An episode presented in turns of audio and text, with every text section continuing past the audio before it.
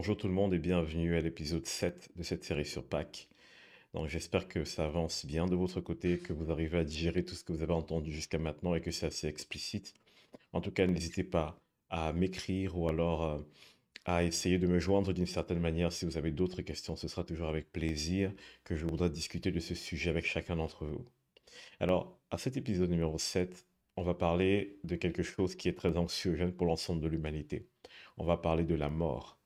On va parler de la mort du point de vue humain, mais aussi de l'importance de la mort de Jésus de ce que nous pouvons en tirer. Mais déjà, je vais faire un petit rappel sur d'où vient la mort.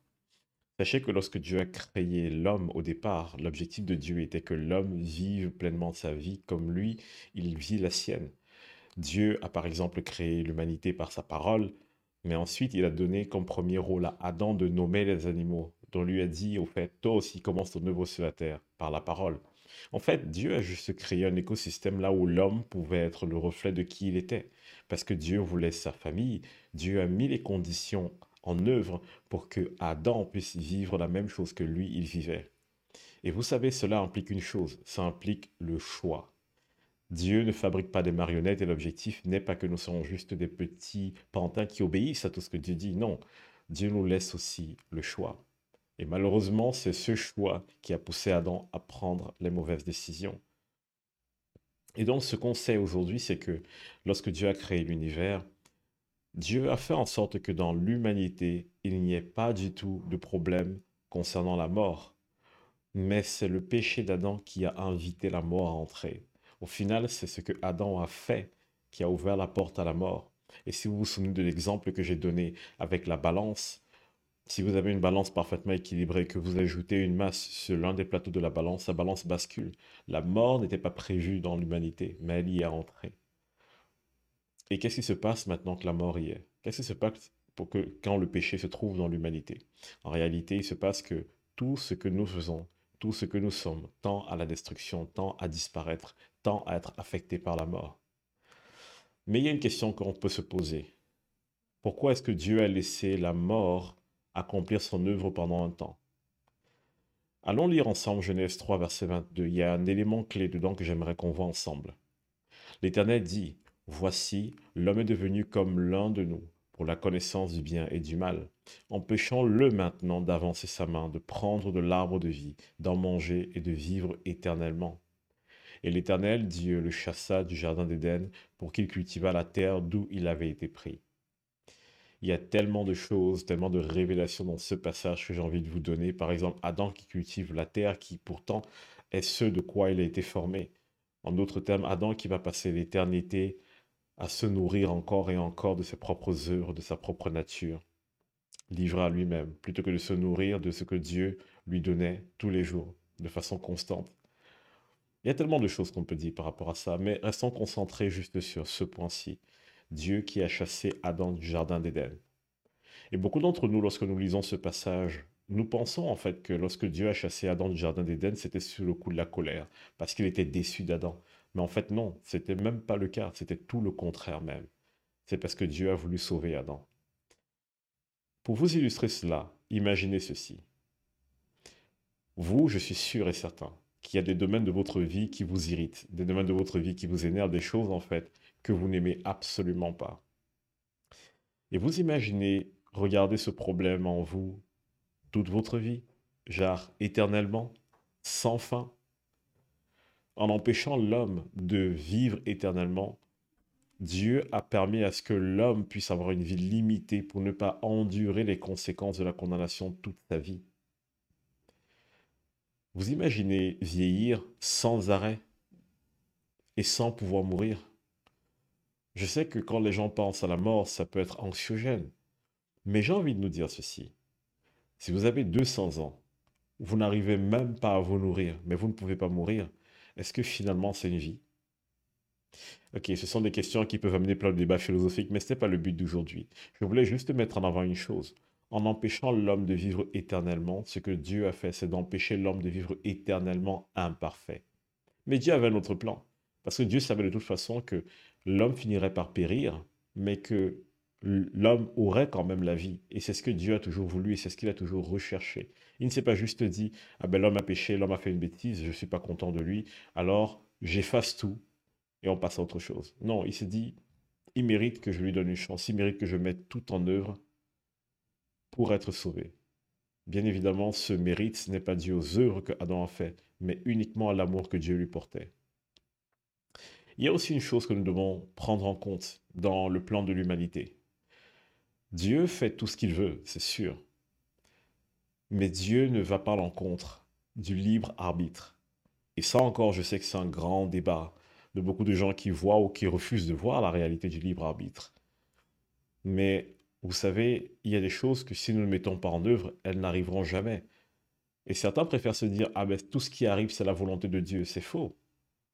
Cela signifierait que le Dieu auquel vous croyez sera un Dieu méchant et acerbe, parce que c'est un Dieu qui est capable de pousser l'homme à pécher, et après de l'accuser d'avoir péché. Vous ne pensez pas que c'est plutôt le rôle du diable de faire ce genre de choses? Et cependant, beaucoup de gens croient que Dieu est méchant, au point où tout ce qui arrive sur la terre, c'est sa volonté. N'oubliez pas que Dieu a donné la terre à Adam. Et la Bible nous dit que quand Dieu donne, il ne donne pas comme nous les hommes, il donne réellement. Ça veut dire que ce qui se passe sur la terre, c'est la volonté d'Adam, pas la volonté de Dieu.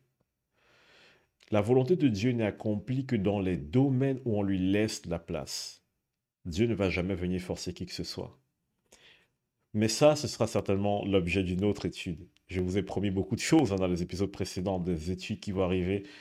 Oui, on aura beaucoup d'études qui vont aller dans le détail de pourquoi ces choses. Lisons ensemble Deutéronome 30, verset 19. J'en prends aujourd'hui à témoin contre vous le ciel et la terre. C'est Dieu qui parle. J'ai mis devant toi la vie et la mort, la bénédiction et la malédiction. Choisis la vie afin que tu vives, toi et ta postérité. Verset 20, il parle de la raison pour laquelle on doit vivre. Mais au verset 19, vous voyez que Dieu met un choix devant l'homme. Donc, il y a un libre arbitre ici. Il y a une responsabilité de la part de l'homme de faire un choix et de dire, OK, je choisis la vie ou je choisis la mort. Sachant qu'il y a une mort à laquelle on ne peut pas échapper, la mort de l'autre corps. Mais pour le reste, c'est éternel. Et Dieu voulait, et Dieu veut encore, et voudra toujours que l'homme fasse le bon choix, qu'il choisisse ce qui lui apporte la vie et non pas la mort. Ça, c'est parler de la mort du point de vue Mais parlons maintenant de la mort de Christ. Parce que c'est en réalité de ça dont il est question à Pâques. La mort de Christ, qu'est-ce qu'on peut en tirer? Qu'est-ce qu'on peut comprendre Vous avez dû écouter les épisodes précédents et, comprendre la question de l'agonie, comprendre le, le, fait que Jésus soit descendu en enfer, pourquoi toutes ces choses devaient arriver. Et maintenant, il y a cette question.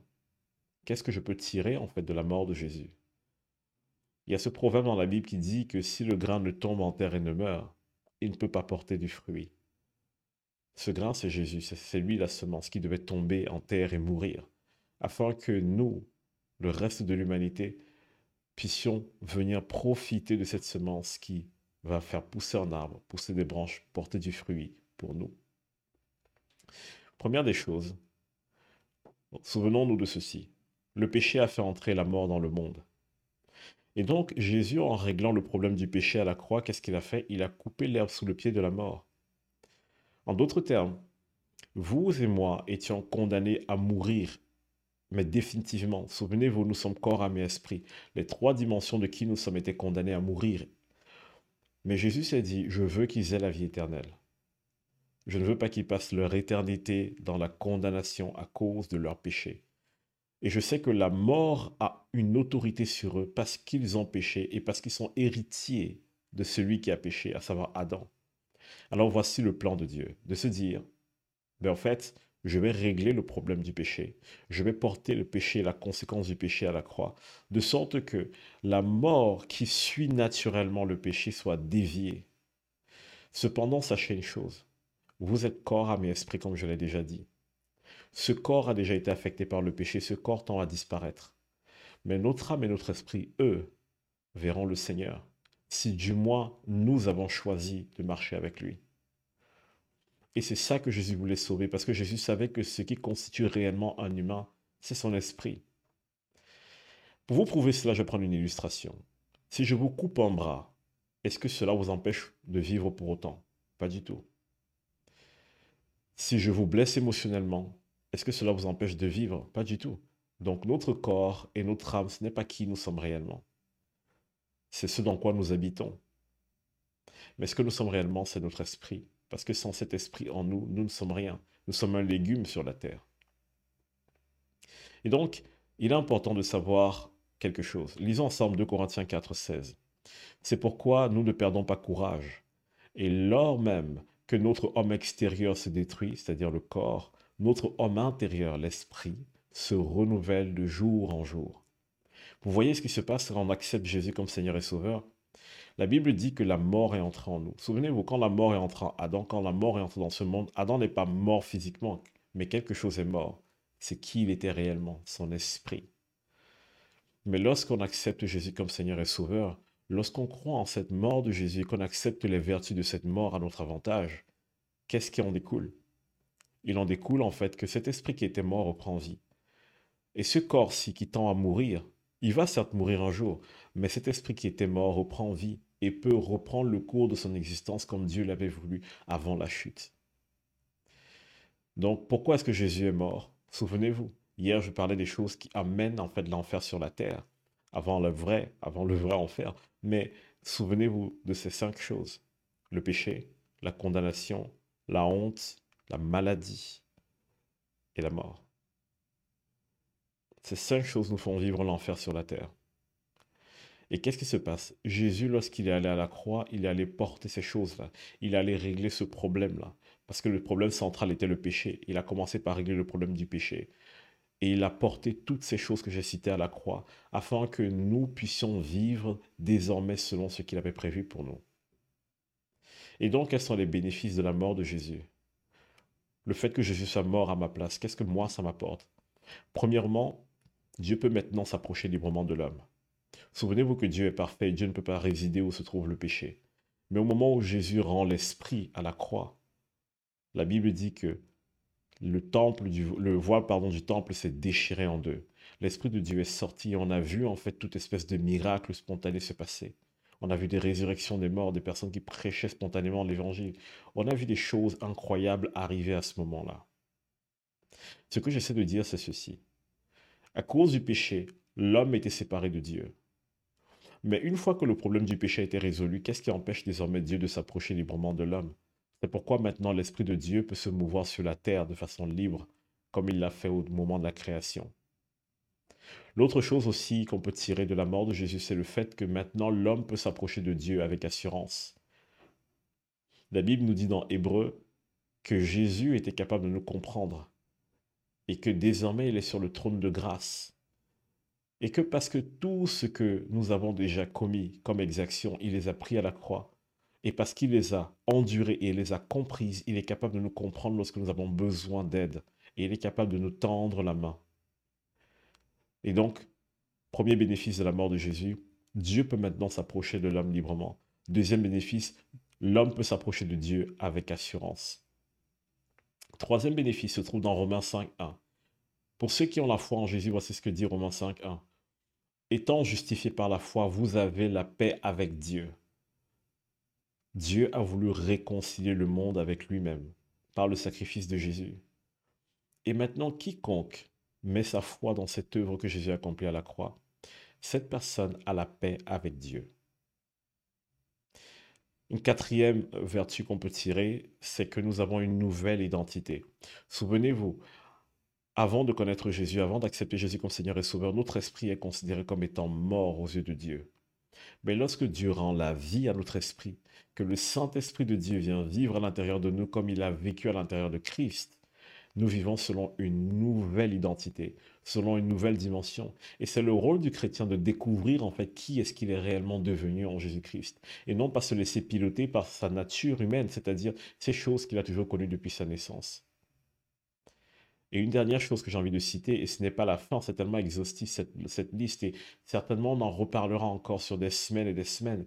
Mais une dernière chose qui pour moi est intéressante à dire, c'est qu'en tant que chrétiens, pour ceux qui ont accepté Jésus comme Seigneur et Sauveur, nous avons récupéré l'autorité que nous avions sur le diable en Jésus. Souvenez-vous qu'à la base, Dieu avait donné la domination de la terre à l'homme. Et l'homme s'est laissé corrompre par le diable. Et la Bible dit que nous devenons esclaves de ceux qui triomphent de nous. Voilà comment est-ce que le diable a pris autorité sur la terre. Pourtant, elle n'était pas à lui. Mais Jésus est venu sous la forme d'un homme parce qu'il fallait que ce soit un homme qui récupère cette autorité. Ayant récupéré cette autorité, Jésus l'a donnée à ses disciples. On en parlera certainement demain lorsqu'on parlera de cette nouvelle alliance dans laquelle nous sommes avec Dieu. Mais Jésus est venu nous donner cette autorité et désormais, toi qui m'écoutes et qui es chrétien, qui est né de nouveau, Dieu t'a donné cette autorité sur l'ennemi. Il t'a donné l'autorité de changer ce monde et de le rendre meilleur. Alors j'ai une question. De qui dépend dans mon salut? De qui dépend le changement de ma vie? Est-ce que ça dépend de Dieu ou de moi? Si Dieu a déjà tout accompli, si Jésus a déjà tout accompli à la croix, s'il veut s'approcher librement de nous, au final on voit une chose. Le changement ne dépend pas de Dieu, ça dépend de moi. Maintenant, bien évidemment, je ne peux pas changer du jour au lendemain parce que toute ma vie, j'ai marché comme un incroyant, comme un pécheur. Et il faut que je sois pris par la main, petit à petit, pour découvrir ma nouvelle identité, grandir et enfin changer ce monde selon le cœur de Dieu. Et c'est en cela que Dieu nous dit qu'il nous donne un enseignant qui est le Saint-Esprit, son esprit tout simplement. Donc, il y a tellement de choses à dire par rapport à ça. La mort de Jésus nous a apporté un bénéfice énorme. La mort pendant un temps, certes, a fait beaucoup de dégâts sur la terre, mais cette même mort, Dieu l'a laissée en action pour nous préserver de vivre éternellement imparfait. Mais maintenant, ce qui était mort en nous, à savoir l'Esprit, reprend vie lorsqu'on reçoit Jésus comme Seigneur et Sauveur. Donc, sache une chose, c'est sûr et certain que Dieu te veut dans sa famille, que Jésus te veut dans sa team. Mais toi, qu'est-ce que tu désires réellement? Marcher avec lui? Ou continuer à vivre comme si tout ce qui avait été fait à la croix pour toi n'existe pas?